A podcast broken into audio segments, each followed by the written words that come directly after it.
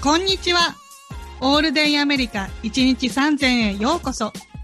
このポッドキャストでは、全く共通点のない私たち3人が、アメリカでの生活を通して気づいたこと、感じたことを、それぞれの違った目線から考え、学びや成長を共有しています。パーソナリティは、陽キャパリピのあさみと、陰キャ闇人間の始末と、平和ことなかれ主義の豆です。この3人でお送りします。よろしくお願いします。お願いします。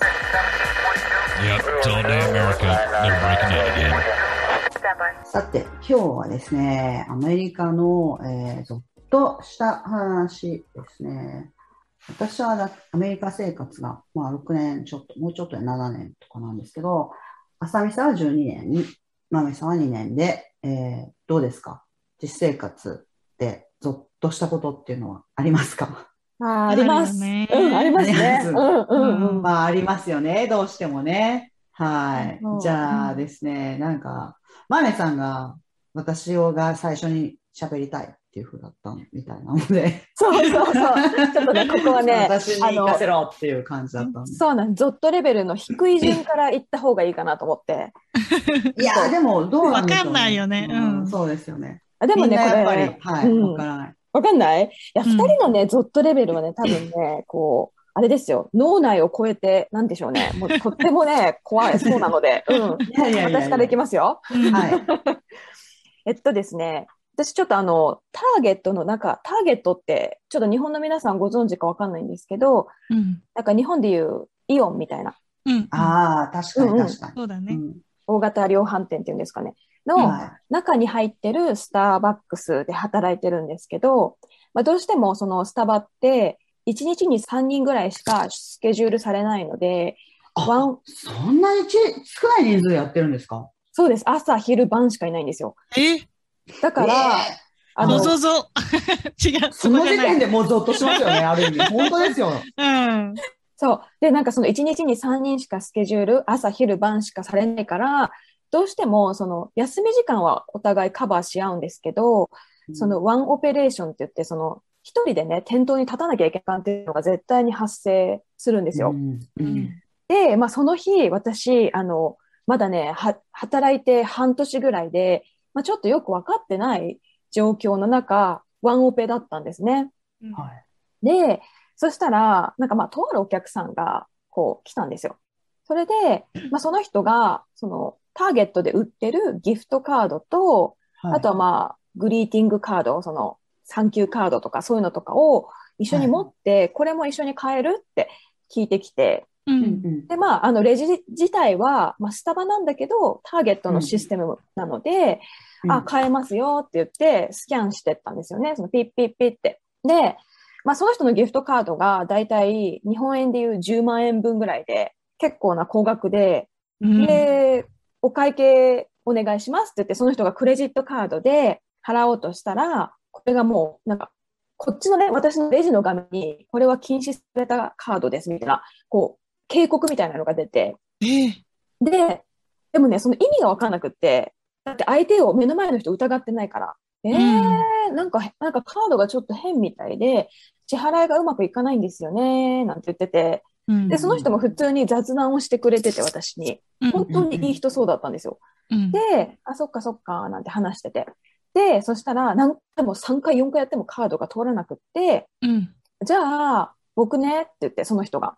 あの、昔ターゲットで働いてて、レジね、やり方知ってるから、今からさ、いやいやいややり方してるから、あの、この指示通りにやれば大丈夫だよ、とか言って、すっごいフレンドリーに言ってきて、で、ええまず、ここの、このボタンを押して、こうして、こうして、とか言って、私もね、その時本当無知だから、あ、そっか、と思って、普通に操作したんですよ。う。うんんうんで、その最後のところに、じゃあその人、あの、1000ドル分、だからその10万円分ぐらいを買おうとしてたから、そのね、入力を入れて、ダンって押すと、その支払いが終わるプロセスのちょっと手前で、うん。勘が働いて、遅いんですけど、勘が働くのが。うんそう。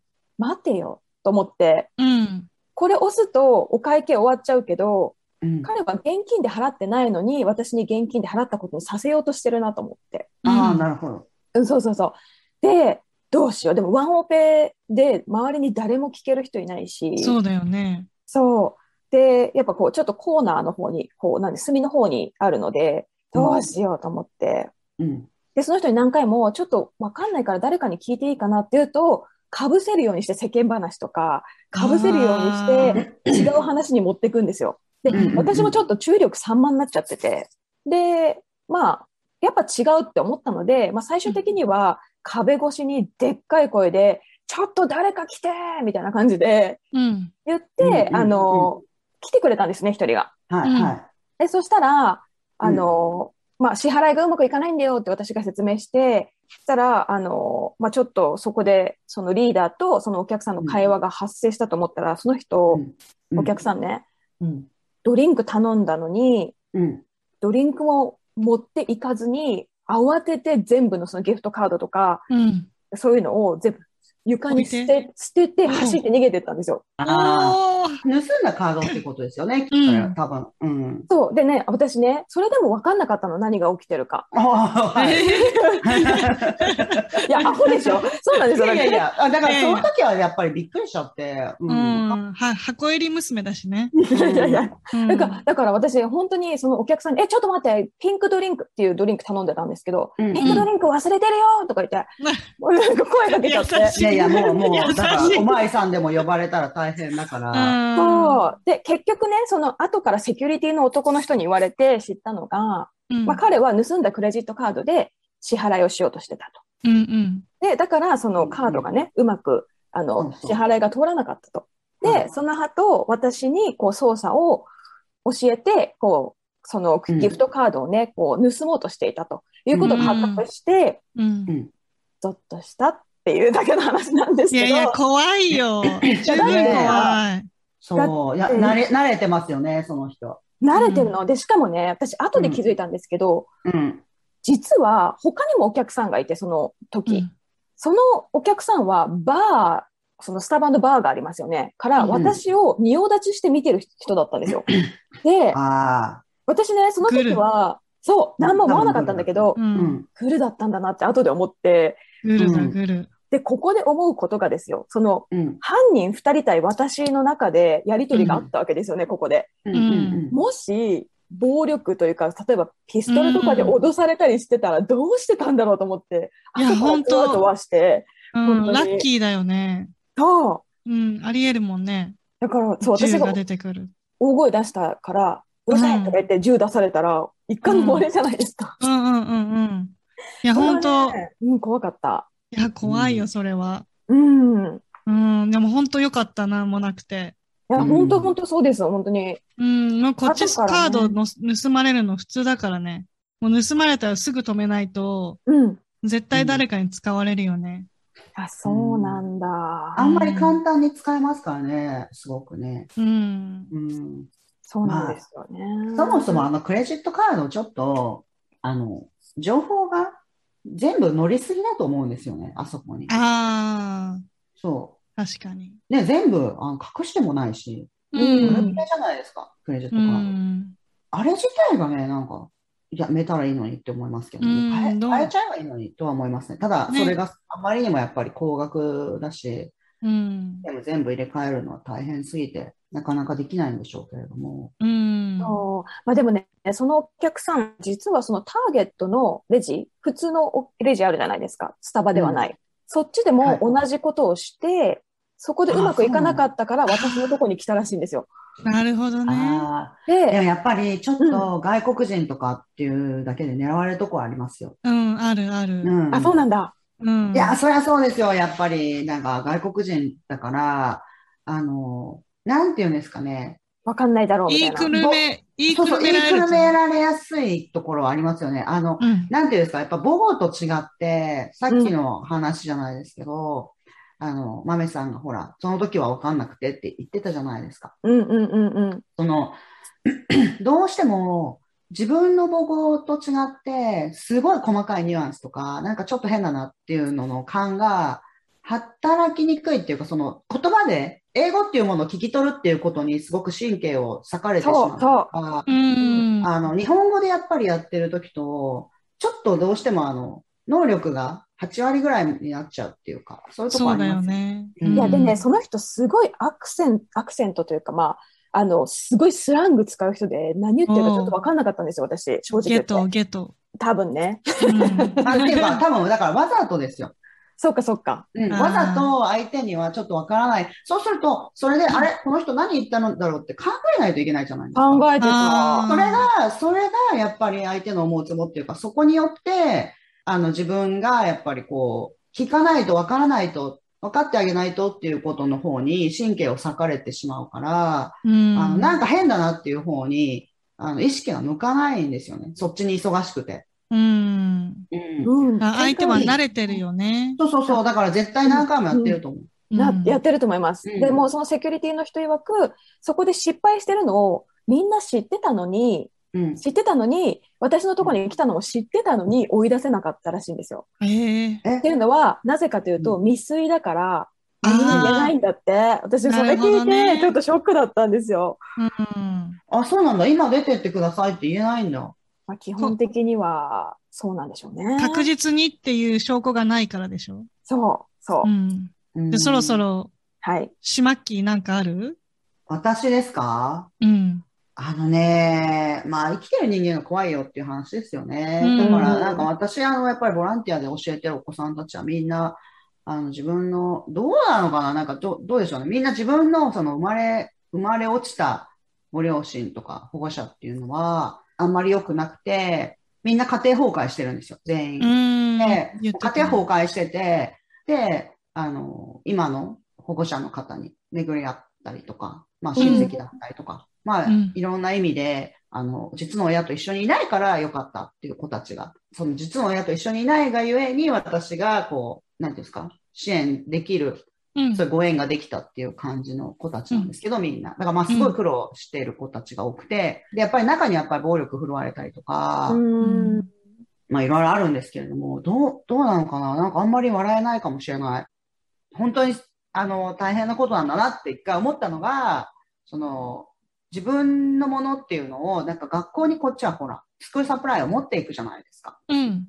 あの、スクールサプライってその、なんていうんですか？鉛筆とか、ハサミとか、自分で使うものですね。そういうのを、年度の最初にみんな持っていって、向こうで使うじゃない。ずっと置きっぱなしですよね。大量にね。うん。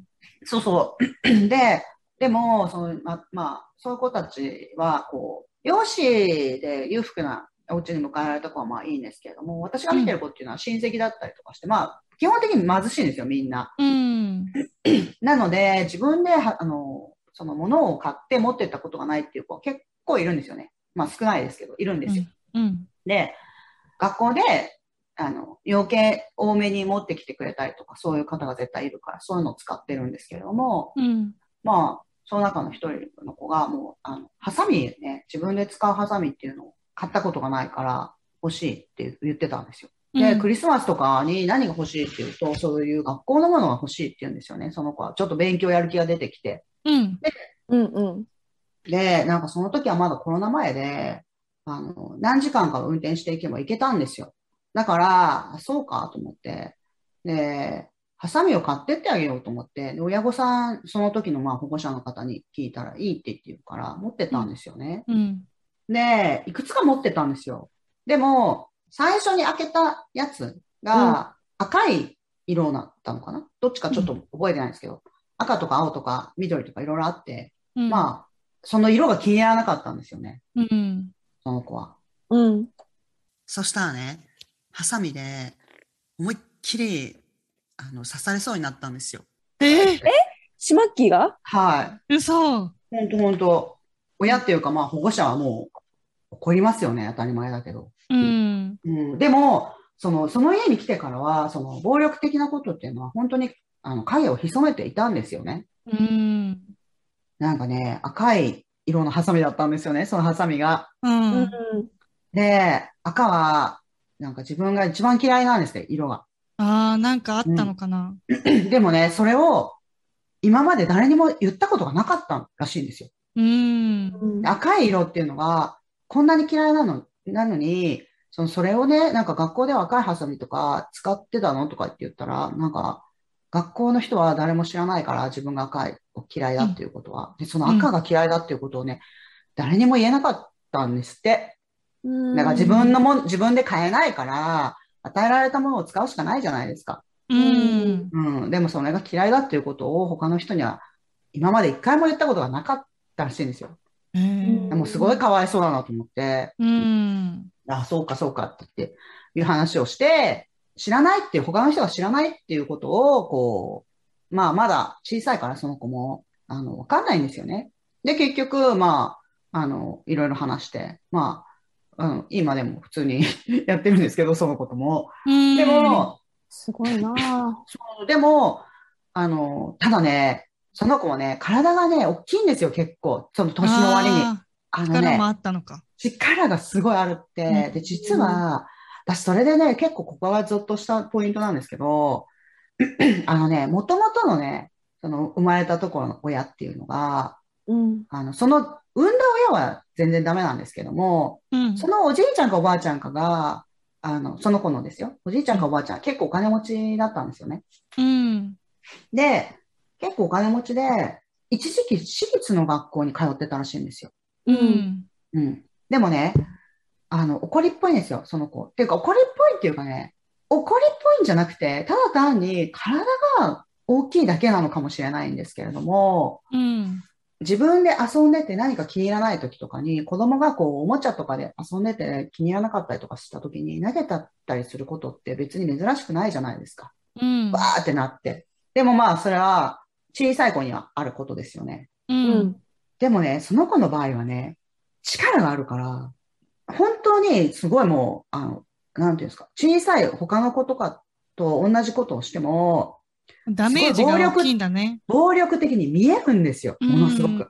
そうするとね、あの、学校からね、追い出されちゃうんですよ、どうしても。うちでは、面倒見れないと。うんうん、その他のお子さんもいるし。うん。そうなんですよ。で、それで、いろんなところに、あの、連れてっても、まあ、子供だからね、うん。追い出されちゃうじゃないですか。う。うんん。で、結局、その、私が知っている時のその保護者の方のところに来てたんですけれども、うん。うん、でも、本当に、こう、びっくりしたのは、やっぱ同じことをやってるだけでも、あの、体がやっぱり大きいとかね、その人、大人のちょっと理解を範囲を超えるぐらいの身体的能力がちょっとあると、どうしてもね、さ、避けられちゃうんですよね、その子うは。ん。そうだよね。そうそうそそう。れでね、また心の傷がね、そうなんですよ深くなっちゃったりするんですよね。そうそう、それでどんどうんん傷も深くなるし、うん。あとさらになんかコントロールが効かなくなるっていうか、うんなんかコントロールする方法を教えてもらってなくて、うん、あ、もうダメダメ、あの、ちょっと無理とかってなっちゃってるから、うん。だから、シマキーのとこが受け入れてあげたのが よかったよね。あ、まあ、うちのボランティアのところは、そうそううんそうやって結構よそでもお断りされた子を、うん。そのうちの統括する人が預かってるんで、うん。預かってるっていうか、まあ、聞いて、まあ、いろんな人に振ってくるんですけども、まあ、うんその子の場合はですね、あの、頭いいんですよ。全然賢い。うん。うん。でも、身体的能力が、まあ、うん力が強いってことですよね。あの、うん要するに。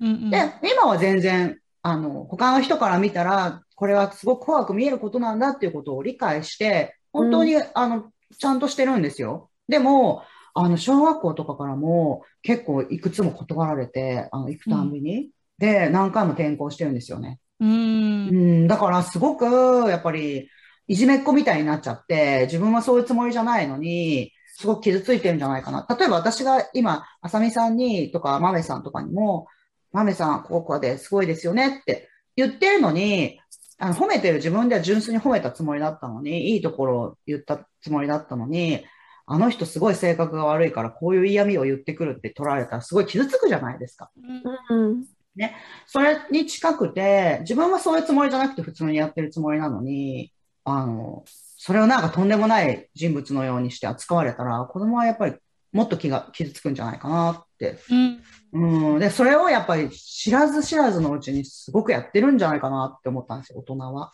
あ そう、あ結構、あの、いじめっ子がそのまま放置されるっていうことが少ないのはアメリカはいいなとは思うんですけれども、ーうんただいじめてるつもりじゃない子までいじめっ子みたいな感じで、いろんなところにこう、小突き回されるっていう構図がもしかしたらあるんじゃないかなっていうのはちょっとゾッとしましたね。うん、なって確かにね。うんはい。いや、あのね、その子にとっても、島木さんと出会えたのは本当に宝物だなって今聞いてて思って、本そ当。こでね、あの、まあ、じ、やっちゃったわけじゃないですか、彼は。一応事実としてね。そうそうそう。そうでもまあ失敗から学ぶことの方が多いからい、や、すごいすごいすごい。それ言えない私。私多分、その、こ怖 怖くなっちゃって、あの、そのボランティアやめちゃうと思うから、だからね、あそこでね、島木さんが、あの、その子に対して、そういう気持ちで、こう、向き合ったことっていうのは、彼を変えるきっかけになったんじゃないかなってすごく思いますよ。うんなるなるどうななる。のかな、いや、でも、受け入れてもなんか、らえてうん、でもなんかあの、前回のズボラの話じゃないですけど、うんやっぱズボラ人間は、まあ、しゃあない、しゃあないってなるわけですよ。うんいやいやいやいや、でもね、程度がさ、もう起きちゃったことは知らないからねもう。しゃあない、しゃあない。本当、うんこれから、うん、これからね、直していけば。そうそうそう。まあ、うん子供ですから、うん。あの、私もやっぱ子供の時は、いたずらでですよ。あの、死んでたかもしれないなとか、あれもしかしたら下手したら打ちどころがある方は死んでるよねっていういたずらとかやってますから、う。うんんで、子供ってやっぱりやってると思うんですよ、そういうこと。やってるね。うんやってるの？やってるよ。やってると思う 自分はね、やっぱ覚えてないだけでね。あ覚えて私もやってんのかな？未遂。やってるかもよ。ううん。そうかそうか。なんか子供ってやっぱりこう、なんていうんですかね、なんか危ない遊びって意外と、そのもちろん子供は全然そういうつもりがあってやってるんじゃないんですけども、想像力がないからやっちゃってるだけなんですけども、うん。結構危ないことしてたりとかするじゃないですか。あの、うん高いところから硬いものを落としてたりとか、うん。あの、ああ、なるほど。石投げたりとかね。石投げたりとか、うんそうそうそう、うん石投げたりとかなんて、私びっくりしたんですけど、子供をですよ、あの、友達のお子さんを見てた時に、その二人で男の子同士が遊んでて、で、一人の子が、なんかあの、おもちゃの、あの、投げても怪我しないような、あの、スポンジみたいな感じの、うん。あの、矢を持ってたんですよね。こう、柔らかいんですよ。それはうんまたでも別別に怪我しないんですよ。うん。で、その、それを投げてたんですよ。で、もう一人の子が自分も武器が欲しいって言って、僕何にもないって言って、言ったんですよ。そしたら、その矢を、矢を持って投げてた子の子が、あ、これ、これいいよとか言って、石を普通に渡してて。いやいやいや、死んじゃう、死んじゃう。で自分で渡しちゃってるから、うんあの、これいいよとか言って、いやいやいや、だったら、よくない。それよくない、あの、目とか飛び出しちゃうからダメだよって言って。本当だよね。うん。そういう考えがね、まだあんまりそうなんですよ。分かってないからね。そう。だから、その当時の本人は、これを、ま、一歩間違えたら人が死ぬななんて思ってなくてやってたかもしれないことっていうのは結構あると思うんですよね。あの、親、あその時のその保護者の方にも、これで、そんなに怒ったらダメですよっていう話はしたんですよ。二人であんまり怒らないでおきましょうねっていう話はしたんですよ。うんあの、なんていうんですか、その、そんなに怒っても、しょうがない、治らない、これは。うん、そうそうそう。ん今更戻らないからね、そうそうそう。だから、それよりも、まあ、コントロールすること。これからだよね。そうそうそう。コントロールできるんだっていう自信をつけさせた方がいいからっていう話すましたごいな。ほんと深い、この話。そうなんだかだ。ら、そう、子供は特にね、うんあの、過去を責めるより、これからどうするって聞いた方がいいんだようんそうね。前しか見てないですよ、子供って結構。なんかドアとか全然閉めていかないし、うんあそういう物理的な前？本当に前しか見てない。なんか子供ってうん本当ドア閉めないんですよね。うん。なんでドアこの人たち閉めないんだろうっていつも思ってたんですけど、うん多分ね、本当にね、あの目の前をパッて見てそこのことしか感じてない。そう、そういう生き物なんだよね。そうそうそう。うん。そう、旦那もそう。うんしょうがないの。生き物なんだ。ししょうがない。蓋は開けっぱなしだけど、しょうがない。ドアも全部開いてるけど、しょうがない。まあね、あの生きる力があるんだって思そうったらいいですそうそう。うん。その代わり前を向いて歩いてくれてるから。そうですよね。うまあ、ん。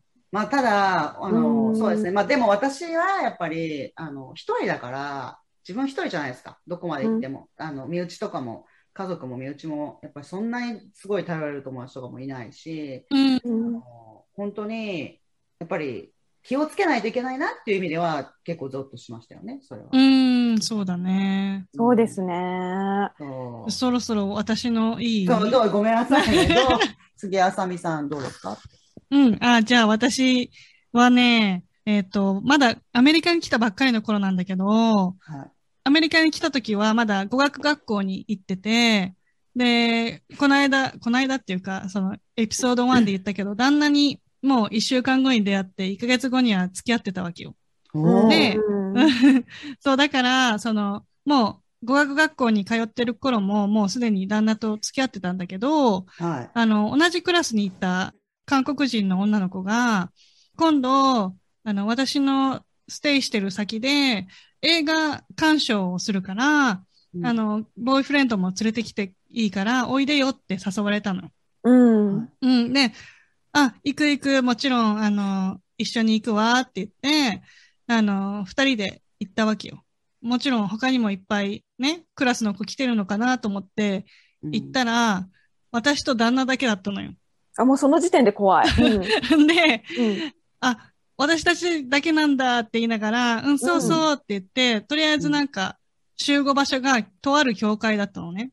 はで、うん。そうそうそう、その？映画をそうそうそう、うんなんかとある教会、なんか田舎の教会に呼ばれて、あの、映画鑑賞をそこでするからってことで、うん。うん。で、行ったら、まずその子に、ちょっとあの、この部屋に、あの、スクリーンがあるから、ホットチョコレートでも飲んで二人で待っててって言われて、うん。スクリーンの真ん前に二つ席が用意されてて、二つのホットチョコレートが用意されてて、いおもてなし。うん。そうそうそうそう。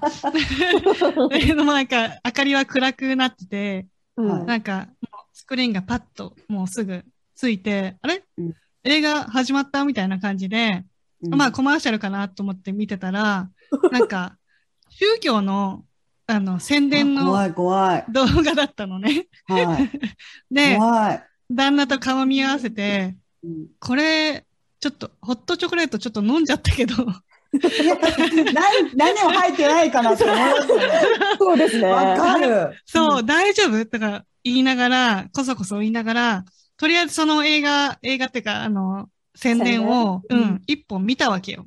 うん。これ完全に宗教だねって言って、うん。その、宣伝が終わった頃に、その子が戻ってきて、あ、終わった？みたいな感じで、今から、あの、ちょっと、あの、小さいお部屋で、あの、何？ディスカッションっていうか、お話をしたいから、何？ちょっとこっちの部屋に来てくれる？って言われて、うん。あ、うん、わかった、行くよって言って、なんか、いちいちどっか通るたびに旦那と目を合わせながら、ここれ、これは大丈夫かみたいな感じいやいで。なんでダッシュでもう出ていこうとか思わなかったんですか？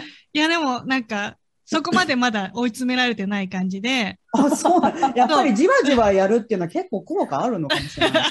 そうかもしれないね。意外とね、うん。うん。で、ほら、あの、クラスメイトだし、そんななんか、ね、無茶、無茶に逃げたりはできない感じだったし、で、うんあの、べ別室に行ったら、二人の、あの、外国人の方が、はい。聖書聖書みたいな、なんか分厚い本を持ってて、はい。うん。私たちに説明をし始めたの。はい。で、でもその。うん、みんなが知ってるような宗教でもないし、うん。その、実際の聖書でもないわけよ。ほう。うんで、なんでそれが分かったかっていうと、あの、旦那は、あの、もうクリスチャンのずっと私立で育ってて、すごい聖書のことを勉強しながら育ってるから、うんうんうん。うん、旦那は、なんだろう、あんまり、その宗教に関しては気にしない、無宗教な感じなんだけど、家族自体はクリスチャンですごい勉強はしてきてるから、うんうんうん。聖書の何ページにどんなことが書いてあるとかはすごいうん知識としておあるわけ。けよ。うん。だから、その人たちが、その、分厚い聖書みたいなものを読むたびに、うん旦那が、ん？これちょっと内容が違うぞ、みたいな感じで、うんうんうんうん。で、私はもちろん、あの、まだその頃あんまり英語喋れなかったし、うんなんかわけわかんないこと言ってんな、ぐらいにしか思ってなかったわけよ。うん。したらもう我慢できなくなった旦那が、はいちょっとごめんね。その聖書を見せてくれるって言って、うんうんここにこうやって書いてあるけど、ここはそういう解釈じゃなくて、本当はこういう解釈なんだよ、みたいな、うん。なんか議論が始まっちゃって、なるほど。おーうん。で、相手は、なんか、どこどこのページのここではこういうふうに言ってて、って言うと旦那が、じゃあこっちのページに行ってみろ。こっちではこういうふうに言ってるから、うんお前が言ってる解釈は違う、みたいな、うん議論が始まっちゃって、うん。もううん、私はもうなんか、観客だよね、完全に。なんか、始まっちゃったなとか思いながら、聞いてたわけ。うはいんで、まあ、議論がもう終わらないわけよ。全然、二人の考えは全然違うから。うん。で、あの、私が、もうごめん、ちょっと無理だから、今日は帰るわ、みたいな感じで、ついに立ち上がったわけ。うん。はい。で、したら、え、この後、あの、パスオーバーって言って、なんかその、食事を分け合う。食事会をする予定だったのにって言われて、い、や、はいそれはちょっと怖いと思って。うん でも、そこまで行くと多分宗教入る感じだよね。うん。いうんや、もうだから何にも言わないでいきなり、なんかいつの間にかメンバーにされてるから怖いんですよね。そうそうそうそう。うんで、だだから、うん。ちょっとそれは、あの、参加できません。ごめんなさいって言って、私たちこれから、あの、何、結婚式の準備とかもいろいろあって忙しいし、ごめんね、今日は帰るねって、うまいこと私は言って、そのうん友達、友達だから、うんあの、帰らせてもらったわけよ。はい。で、なんかその帰りも、車までなんかゾロゾロそこの教会にいた人が全員ついてて、そう。ついてきて、怖いな。車の周りにバーって並ばれて、みんなでなんか、また来てねみたいな感じで言われて、うん。二人でそそくさと車に入って逃げてきたんだけど、で、その後うん、あの、その子、あの、しばらくして、まあ、はい。その子的には私たちをリクルートできなかったわけよ。うん宗教に。はい。しばらくしたら、足を骨折して学校に来たの。やだやだやだやだ、何怖い怖い。本当に怖い、そそうれ。でしょ。うん、やそうでだ。うんなんで、あの、足痛めたの？って聞いたら、うんいや、わかんないけど、somehow ってめっちゃ言うの。somehow。なんかどういう風になったかわかんないけど、椅子から立とうと思ったら、うんひねっちゃって、包帯巻くことになっちゃったんだって。実際に起きたことをちゃんと説明してくんなくて、うん。その後、なんかよく考えたら、その子、学校に来るたびに、普通に、あの、痩せてる、痩せてるとか普通の体型の子なんだけど、うん学校のお昼、めちゃくちゃ食べるの。うんうんうん。はい。一人分じゃないぐらい食べるっていうか、あの、もし、もちろん自分の分も食べて、そう、私の残りとかもあげて、他の人の残りとかももらって帰ってく子だったのね。うんうん。それをよく考えると、もしかしたら、その宗教で、なんか食べさせてもらってないんじゃないかって。虐待されてますよね、それ。そう、うん多分、虐待されて、もう無理やりそこに留められてるなって旦那と話をして、ええそう、よく聞いたら、その、お母さんもその宗教に入ってるんだって。うんだからもうその子はもう逃げ道がないわけ。ないんだ。そそうなんですよね。もう怖いな。う。こればっかりはもう私たちはどうにも、手出せないんですよ。そう。家族だかわら、その子だけだったらなんかね、説得して、なんとかしてね。うん、出せるかもしれないんだけど、もうそこまで家族絡みで入っちゃってると、もう生まれた子は当たり前のように取り出せ。ないんですよ。いや。だし、あの、私もさっきのあの、ボランティアの話したじゃないですか。うん。あの、よくね、だからね、親御さんがね、一緒にいたらね、支援もできないし、もっと本当にもうダメになってたと思うんですよね、みんな。ああ、なるほどねだ。からね、そうなんですよ。だからね、やっぱりね、手放せしてくれたからよかったんですよね、本当うに。ん。だから、うんあの、本当あの、家庭っていうものを子供と親をセットで考えない方がいいなって最近すっごい思うんですよ。ななるほどね。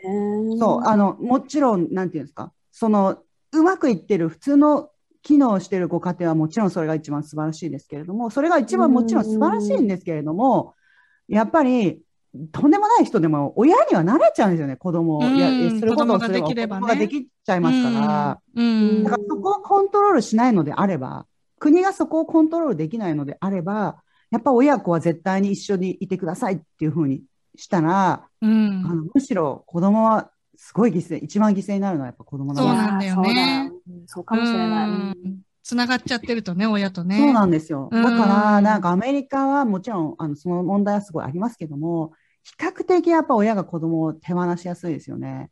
うんだからうん本当ね、あの、私ね、あの、子供とこう、あれやりながら、オンラインで、そうやって勉強会とかやりながら、いつも思うけど、本当に親が手放してくれてよかったなって思うんですよ。うんうんあるよね、そういうところもね。そう、だから親うが、ん親によっては、もう本当に、モラル的には全部ダメだけど、うん。あの、最後の残った両親みたいなものを振り絞って子供を手放してくれてる親もいるんですよね。そうそうそうう。ん。だからだかあなたが、はい。うん、私の親戚にもいるんだけど、お母さん役中で、うん、刑務所にいるから、おじいちゃんとおばあちゃんが育ててる。はい。だから、役中で刑務所に入ってないと、一緒に住むお母さんんと、ですよねそうそうそう。で、もう、もう子供がどんどんボロボロになっていくわけよ。